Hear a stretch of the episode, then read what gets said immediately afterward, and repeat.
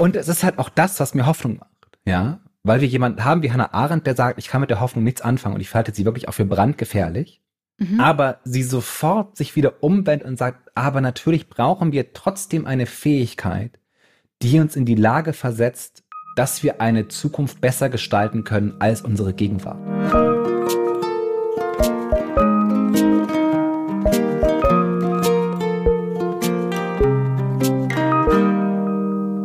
Hallo, hallo, hallo, hallo. Liebe Christiane und liebe Zuhörer und Zuhörerinnen, willkommen bei dem Podcast Hollow Hoffnung, wo wir manchmal merken, dass Hoffnung sowohl super vintage ist als auch brandneu. Hallo, ich freue mich sehr, dass ihr da seid bei Hollow Hoffnung. Das hast du sehr süß gesagt heute, Finn. Hollow Hoffnung. Ich habe es auch gehört und dachte, höre ich jetzt nochmal auf und setze neu an und dachte, nein. nein, ich lebe mit meinen Fehlern. Ich bin meine Fehler und meine Fehler sind ich und wir haben uns alle gern. Finde ich super. Ich bin auf jeden Fall Finn Stefan Spielhoff, der seine Fehler so gerne hat. Und ich erzähle ja immer so ein bisschen von meinem Roman, den ich gerade schreibe. Und ich stelle gerade fest, da es in meinem Roman ja auch äh, sehr viel um Geister geht, dass ich ähm, sehr viele Horrorfilme gucke und sage, ja, ja, das ist Recherche. Habe ich nichts gegen einzuwenden, wenn du Horrorfilme schaust. Ich habe das, nachdem ich mit sieben Jahren S geguckt habe und bis dahin immer erzählt habe, ich schaue super gerne Horrorfilme, einfach eingestellt. Ich stand vorm Gully da zehn Minuten abends und konnte nicht mehr zu meinen Eltern ins Haus gehen, weil ich so Angst vor diesem Gully hatte. Ich weiß auch gar nicht, ob es da wirklich einen Gully gibt. Auf jeden Fall war eine Straßenkante da und ich dachte, nie wieder Horrorfilme. Ich habe noch Scream, also das habe ich noch geschafft, aber dann, das war dann auch wirklich, dann war es vorbei. Es hat uns alle versaut. Mhm. Das kann ich, ich weiß auch noch, wie das Zimmer äh, aussah, in dem ich den geguckt habe. Aber ich bin drüber weg oder es hat mich einfach nur auf den Weg gebracht, immer weiter Horrorfilme zu gucken. Super. Mein Name ist Christiane. Ja. ich, war, ich hab's nicht vergessen. Du bist dran. Ich bin dran, genau. Mein Name ist Christiane Stenger. Ich schaue nicht gerne Horrorfilme und bin ansonsten Gedächtnistrainerin und seit neuerdings, neuesten, seit, und seit neuestem auch Anbieterin eines Online-Kurses für Gedächtnistraining, worüber ich sehr glücklich bin. Und Podcasterin bin ich auch, lieber Finn. Das bin ich heute zum Beispiel mit dir zusammen. Wir sind zusammen Podcaster und ich mal sehen, ob es heute die Folge ist, wo wir uns am allermeisten versprechen. Weil es hat ja schon sehr, sehr gut angefangen mit uns beiden. Äh, und das finde ich jetzt einfach auch eine gute Ansage zu sagen, heute machen wir mal ganz viele Fehler. Ich bin sowas von dabei. Fehlerfan. Genau. Fehlerfan. Aber wir reden eigentlich heute nicht über Fehler, aber wir machen viele. Aber eigentlich will ich heute mit dir über Hannah Arendt reden. Uh. Und ich frage dich ja immer, was am Anfang von allem, so ganz gemein immer, quiz ich dich immer gerne. Was, was weißt du eigentlich über Hannah Arendt? Oh, ähm, da wischte mich heute echt auf dem falschen Fuß, weil ich bin eigentlich großer äh, Hannah Arendt-Fan, aber mir fällt gerade auf, ich habe jetzt so gar keine biografischen Facts zu ihr parat, außer dass sie natürlich eine fantastische, großartige Philosophin war, obwohl sie sich selber gar nicht so als solche bezeichnet. Äh, sie ist ins Exil gegangen nach New York und hat dann natürlich auch den Eichmann-Prozess verfolgt und darüber berichtet, was ihr auch viel Kritik eingebracht hat damals, ähm, weil sie quasi gesagt hat, dass der Angeklagte, also ich, oh Gott, die Formulierung war, glaube ich, so, dass sie meinte, dass er so ein quasi so ein Mitläufer war, also er gar nicht selbst das Böse in Persona war, sondern einfach so ein, ein Verwalter, der im Nationalsozialismus sozusagen einfach mitgemacht hat. Ich weiß aber nicht, ob ich jetzt hier irgendwie falsche Sachen in die Welt setze. Deswegen, Finn, übergebe ich einfach wieder zurück an dich. Du hast total recht. Äh, sie hat dann diesen Eichmann gesehen, der ja mehr oder weniger der Archi einer der Architekten der Endlösung war und dafür mhm. zuständig war, dass all die Züge auch äh, in die Konzentrationslager gefahren sind. Und den hat sie dann äh, in Israel ähm, während des Prozesses gesehen und gemerkt, das ist ja total der Waschlappen. Mhm. Das ist ja gar nicht die Personifizierung des Bösen, sondern das ist ja einfach nur so ein Bürokrat, mhm. der auch in keinster Weise die Kreativität oder äh, das intellektuelle Vermögen besitzt, sich seiner eigenen Schuld zu stellen oder sich einzusehen, welche Rolle er gespielt hat, weil er immer eigentlich nur gesagt hat, ich habe doch nur getan, was man mir gesagt hat. Und das ist halt dieser Moment, wo sie sagt, das ist die Banalität des Bösen. Ne? Dass mhm. halt das Böse nicht immer nur Adolf Hitler ist, sondern auch Leute wie Eichmann. Und das ist so der, der große Grusel. Aber du hast Und recht. Ja? Ich möchte nur sagen, es gibt ein ganz, ganz tolles ähm, YouTube-Video. Also da spricht Hannah Arendt äh, mit Günther Gauss. Kann man sich auf jeden Fall unbedingt anschauen. hat mich damals, als ich es vor ein paar Jahren gesehen habe, wahnsinnig beeindruckt. Hannah Arendt ist auf jeden Fall also eine meiner absoluten äh, Lieblingsphilosophinnen. Ich habe auch meine Masterarbeit über sie geschrieben ähm, und finde sie, sie ganz, ganz großartig. Äh, und sie ist auch in den letzten Jahren vor allen Dingen auch noch mal zu ganz neuer Popularität gekommen. Ähm, vor allem durch die Wahl Donald Trumps und durch das Erstarken der Rechten, nicht nur in Amerika, sondern auch in Deutschland und in anderen Ländern, weil sie sich ja ganz stark damit beschäftigt hat, zu fragen, wie ist eigentlich, wie ist es eigentlich zum Faschismus gekommen?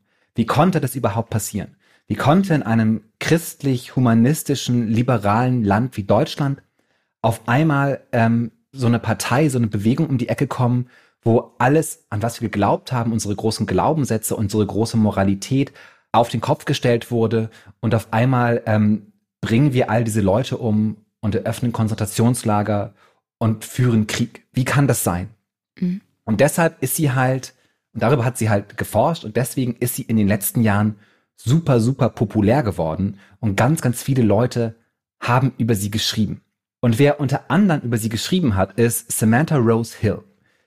Die arbeitet im Hannah Arendt Center for Politics in New York und hat auf einer Webseite, die heißt Aeon, was eine meiner Lieblingswebseiten ist, weil die nicht tagespolitische Themen äh, hantiert, sondern äh, sich mit eher anderen Fragen äh, auseinandersetzt, mhm. ähm, die Behauptung in den Raum gestellt, dass Hannah Arendt nicht an die Hoffnung glaubt. Ja. Mhm. Und wenn also meine absolute Lieblingsphilosophin und der Begriff, über den ich gerade einen Podcast mache, zusammen auf einer Webseite, die ich sehr gerne lese, erwähnt werden, habe ich gesagt, okay, das will ich jetzt aber wissen. Warum hat denn deiner Meinung nach Hannah Arendt ein Problem mit der Hoffnung? Das wäre mein Pitch für diese Episode. Hast du da ein bisschen Lust drauf? Äh, ich habe total Lust drauf. Aber ich hoffe, ich soll dir diese Frage jetzt nicht beantworten. Nee, das machen wir jetzt hoffentlich gemeinsam. Ich bin Also in dem Text steht mehr oder weniger, also Samantha Rose Hill macht dieses Argument auf, dass sie sagt, Hannah Arendt hat zwar den Begriff der Hoffnung niemals wirklich Philosophie wissenschaftlich kohärent behandelt. Also sie hat niemals irgendwie geschrieben, das ist mein großer Essay über Hoffnung. Aber sie hat Hoffnung doch immer wieder in so einen Kontext gesetzt, wo klar wird, dass Hannah Arendt nicht viel von der Hoffnung hält, sondern die Hoffnung auch für super gefährlich hält. Und jetzt ja schon ein bisschen angesprochen, dass du nicht so viel weißt über Hannah Arendt, außer dass sie nach ähm, New York emigriert ist. Und ich finde auch immer persönlich so ein bisschen nicht so interessant, wie das Leben von Leuten war, sondern immer eher so, was sie gemacht haben. Bei Hannah Arendt ist so ein bisschen die große Ausnahme, weil die hat ja wirklich viel erlebt. Ja, dieser Artikel fängt also an mit einem Moment, wie Hannah Arendt und ihr Ehemann in Frankreich ähm, auf ihre Papiere warten, mit denen sie dann fliehen können. Und wie sie halt nicht irgendwie beängstigt im Hotel sitzen, sondern so ähm, Fahrradtouren in die Countryside machen. Ja. Mhm. Um so ein bisschen eine Atmosphäre aufzubauen, wo klar ist, Hannah Arendt lässt sich nicht unterkriegen. Und jetzt kommen wir so ein bisschen zu der Argumentation, die der Text dann aufmacht, wo er sagt, Hannah Arendt sagt halt, dass Hoffnung eine super gefährliche Scheißsache ist, weil sie uns davon abhält zu handeln. Ja. Mhm. Das ist ja auch schon eine Frage, über die wir schon öfter gesprochen haben. Ist Hoffnung etwas, was dich eher ins Handeln bringt, weil du glaubst, dass es eben was bringt, oder ob es dich eher abschreckt, weil du ja hoffst, dass es eh okay wird? Genau, das ist das immer, wenn du dich bei mir über meinen Cottagecore-Gedanken mhm. beschwerst und sagst, genau. jetzt kommst du schon wieder mit deinem Cottagecore und deinem Taylor Swifting und deinem Brotbacken um die Ecke. Das ist doch total gefährlich. Und Hannah Arendt stimmt dir da halt zu. Und das macht sie natürlich aus einer großen Enttäuschung heraus, dass sie halt einfach gesehen hat, wie in Europa und in Deutschland der Faschismus immer stärker wurde. Und gemerkt hat, dass irgendwie alle Leute sich aufregen und beschweren und sagen, das kann doch nicht sein. Und sie, sie, sie drücken also aus, wie, wie, wie, wie grauenhaft sie finden. Aber sie tun halt nichts dagegen. Mhm. Und am Ende sind die Nazis halt an der Macht. Am Ende gibt es Konzentrationslager und Millionen Menschen sterben in Kriegen und in diesen Konzentrationslagern. Und das bringt sie halt auf diesem Weg zu sagen, deshalb ist Hoffnung halt ganz, ganz, ganz, ganz problematisch. Weil sie uns eben, und das benutzt sie so ein bisschen, weil sie uns dazu bringt, in so fantastischen Weltszenarien zu leben, wo irgendwie alles in Ordnung ist. Ja. Mhm. In dem Artikel von Samantha Rose Hill wird auch ein polnischer Poet der heißt Tadeusz Borowski zitiert. Und ich übersetze das mal jetzt ins Deutsche, es steht im Text im Englischen. Und er sagt, äh, uns wurde niemals beigebracht, die Hoffnung aufzugeben. Und deshalb sind wir in den Gaskammern ums Leben gekommen. Also man merkt hier auch, das ist nicht irgendwie ein Spaßthema oder irgendwie, ne, das ist so richtig ernsthaft und richtig bitterböse. Und wir, ne, und Hannah Arendt ist halt, macht ähnliche Argumentationen, dass sie sagt, sie sagt also sozusagen, das ist sozusagen, dass, dass die Hoffnung uns einfach in so einen Punkt bringt, dass wir denken, ah, es gibt diesen Moment, es wird alles gut, es kann ja nicht so schlimm sein, wie es ist. Und deshalb ist sie dieser Meinung, dass die Hoffnung halt uns dazu bringt, dass wir uns von der Welt wegbewegen. Und weil wir halt daran glauben, dass es so einen schon feststehenden Moment in der Zukunft gibt, an dem alles gut wird. Ja, also die Hoffnung ist ein Moment, der uns aus diesem Moment, in dem wir sind, herausholt, uns in eine fantastisch rosafarbene Zukunft versetzt und deshalb halt dafür sorgt, dass wir jetzt gerade super passiv sind und dass die Hoffnung halt nicht in der Lage, offensichtlich nicht in der Lage war, die Nazis, den Nazis etwas entgegenzustellen. Also mit Hoffnung offensichtlich keine Bewegung gebracht hat, die es verhindert hat, dass äh, das Dritte Reich existiert, dass die Nazis die Macht ergreifen. Bist du soweit bei mir? Ich bin soweit äh, komplett bei dir. Äh, also in dem Sinne, dass Hoffnung natürlich, mm, also ich glaube, Hoffnung ist irgendwie immer Teil eines Menschen, aber die Frage ist ja, was, was macht die Hoffnung mit dir sozusagen, wenn du sie hast? Weil natürlich, also und es ist, also ich äh, lass dich erstmal weiterreden, weil ich habe noch einen Gedanken, aber ich will jetzt da in dem Moment noch nicht reingrätschen. Du kannst gerne grätschen. Jetzt ist der perfekte Moment, um reinzugrätschen. Okay. Ja, wenn du dann, reingrätschen willst, dann jetzt. ja, weil das ähm, hat mich tatsächlich gestern auch beschäftigt, weil ich bin äh, Rad gefahren und dann ist vor mir so ein kleiner Transporter unterwegs gewesen, der an seiner Anhängerkupplung, da war so ein kleiner Teddybär aufgespießt, obwohl so klein war der gar nicht. Der war super dreckig. Auf jeden Fall ist dieses, dieser Transporter halt mit diesem Teddybär hinten ran durch die Gegend gefahren und dachte ich, ach krass, ähm, das Bild war irgendwie so absurd. Das ist ja was, was mir jetzt irgendwie Hoffnung macht, weil es so, so, so ganz fremd war, dieses Bild für mich. Und ich dachte, ah, das gibt mir Hoffnung. Und dann dachte ich aber gleich, im gleichen Sinne, hä, was für eine, also irgendwie ein schöner Gedanke, ah, ein Teddybär an ein Auto gepinnt, der gibt mir Hoffnung, aber gleichzeitig gibt es so viel Scheiße auf der Welt und so viele Menschen, die in so auswegslosen Situationen gerade sind, ob das an Außengrenzen der EU ist, wo gerade wieder schlimme Dinge passieren, die sowas mhm. von unmenschlich sind. Und dann denke ich mir, ah, wir reden hier süß über die Hoffnung, dass man doch an die Hoffnung glauben soll. Und gleichzeitig denke ich mir, ja klar, ähm, wenn man irgendwie in der westlichen Welt über Hoffnung nachdenkt, ist es natürlich was komplett anderes als auf einem anderen Fleck auf der Welt, wo es, wo es, glaube ich, schwerer ist. Und das ist ja auch dann diese Situation, die man damals hatte, wo, wo man natürlich, also äh, es ist, finde ich, auch so schwierig dann zu sagen, ja, ähm, die Hoffnung hat dann dazu geführt, dass diese schlimmen Dinge passieren konnten, aber gleichzeitig sind Menschen manchmal einfach in auswegslosen Situationen und dann den Vorwurf im Raum zu stellen, ja, es gab irgendwie nicht genug Widerstand, ist natürlich total komplett anzweifelbar und schwierig, weil es in manchen Situationen eben so ist, wie es ist, einfach aufgrund der gegebenen Umstände von außen, wo man nicht sagen kann, ach, hättet ihr doch weniger gehofft und mehr getan. Das finde ich sehr, sehr, sehr, sehr, sehr schwierig. Aber ich finde, da, dafür hast du uns jetzt auch in so eine Situation gebracht, die wirklich hm also so, also das ist ja, ähm, das ist einfach sehr, sehr komplex und ich, wahrscheinlich das Schwierigste, über das man reden kann. Also schon mal danke dafür. Äh, du hast vollkommen recht, dass Hoffnung halt total das bunte Regenbogenthema ist, wo wir uns teilweise vor allem halt im Westen irgendwie die Frage stellen müssen, woher wir kommen und wie wir damit umgehen und über welche Fallhöhe wir hier eigentlich reden. Und es tut mir ein bisschen leid, dass ich jetzt halt die wirklich, also die Hannah Arendt, die halt so aufgrund ihrer Lebenserfahrung so eine negative Einstellung zur Hoffnung hat, mit reinbringe. Aber natürlich ist es so, dass sie nicht einfach sagt, wir können keine Hoffnung haben oder wir sollten keine Hoffnung haben, wenn sie keine Lösung dafür anbieten würde. Und ihre Lösung heißt Natality.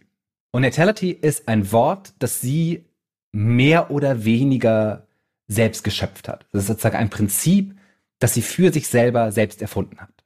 Mhm. Bist du soweit bei mir? Mhm. Kann dir noch folgen. Und es ist, in dieser Natality ist sozusagen das genaue Gegenteil der Hoffnung. Ja, weil für sie bedeutet Natility die menschliche Fähigkeit eines Neuanfangs. Die menschliche Fähigkeit, aus dem Nichts heraus einen neuen Weg einzuschlagen. Und sie verbindet das tatsächlich irgendwie mit der Geburt von Leuten. Und das ist halt sozusagen die Geburt von Menschen ist das Zeichen dafür, dass es weitergeht und dass wir das Vermögen haben, etwas zu verändern. Und gleichzeitig, und das ist bei Hannah Arendt immer super wichtig, benutzt sie diesen Begriff auch in Verbindung mit dem Handeln. Sie sagt nämlich im Gegensatz zur Hoffnung, die, die ja sehr passiv ist ihrer Meinung nach, die uns sozusagen in irgendein, in ein, irgendein zukünftiges imaginäres Utopia versetzt, bringt uns Natility in den Moment der Bewegung, in dem Moment etwas zu tun, in dem Moment der Handlung, in dem Moment etwas anders zu machen, als es schon war. Mhm. Mhm, mhm, mhm. Genau. Ja, Hast ich kann jetzt. Da, ich merke, da sind, da sind so ein paar Fragezeichen irgendwo. Da sind noch ein paar Fragezeichen übrig geblieben. Genau. Ab wann, wann dieser Moment? Ist es ein Moment, der dann eintritt aus dem Nichts oder ist es was, was sich jeden Tag ereignet? Das habe ich noch nicht so ganz nachvollzogen. Es ist ein menschliches Vermögen, das wir besitzen. Ja, das mhm. heißt, wir sind nicht verdammt dazu, passiv zu sein, sondern wir können unerwartet unglaublich neue Dinge und sie spricht dann teilweise, also sozusagen für sie ist das, das, das ist das Wunder der Geburt, mehr oder weniger.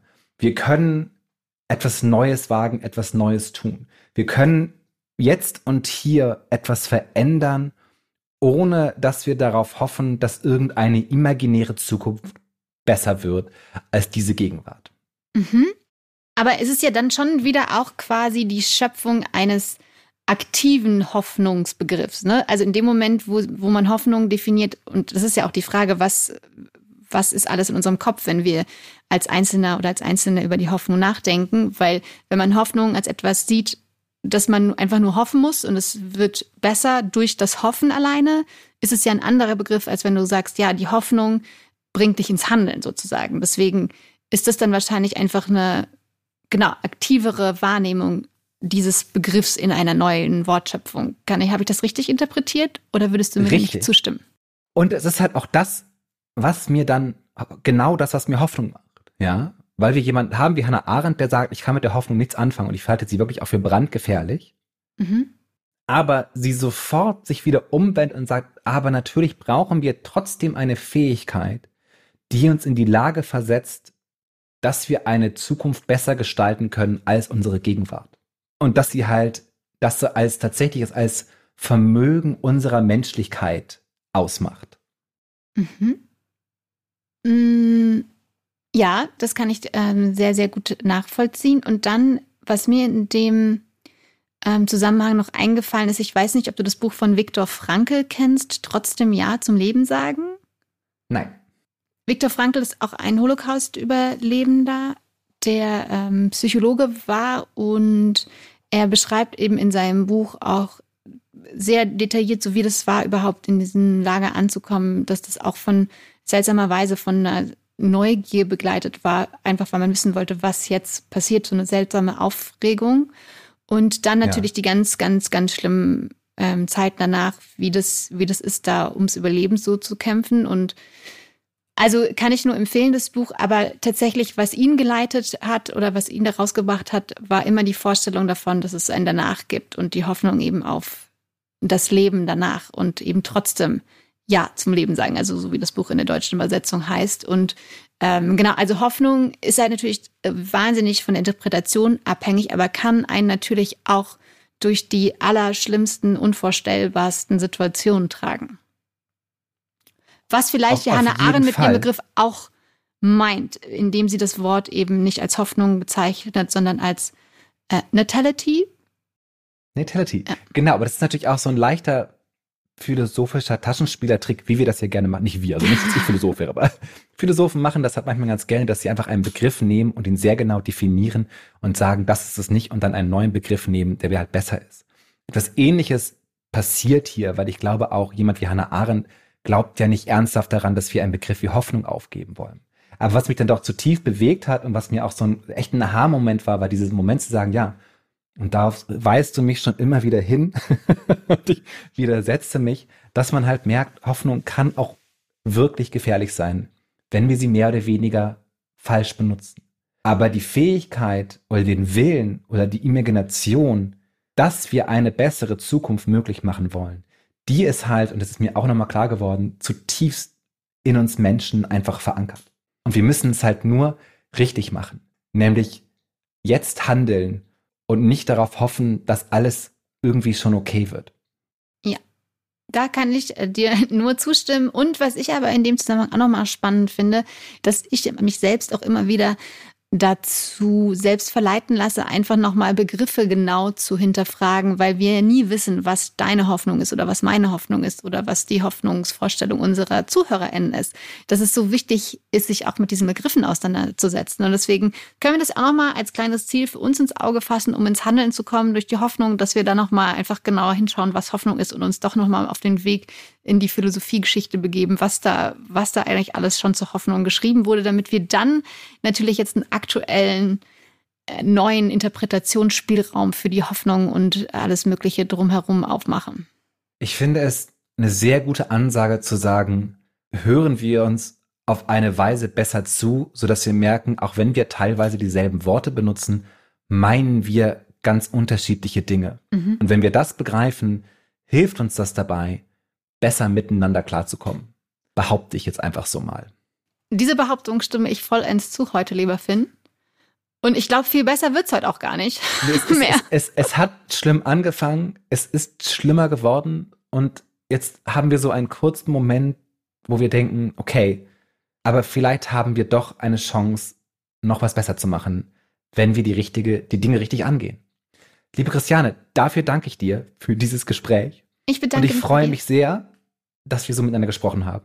Ich mich auch. Und wir hören uns einfach in der nächsten Woche wieder, wenn wir über Hoffnung reden oder über eine Bedeutung von Hoffnung. Und wir freuen uns natürlich auch, wenn ihr uns mal erklärt und zuschickt, was für euch denn eigentlich Hoffnung ist und bedeutet. Das könnt ihr sehr gerne auf Instagram tun. Wir werden da natürlich auch nochmal nachfragen. Und ansonsten wünschen wir euch eine wunder, wunderschöne Woche und hoffen, wir hören uns dann nächste Woche wieder bei Hallo Hoffnung. Bleibt hoffnungsvoll. Tschüss.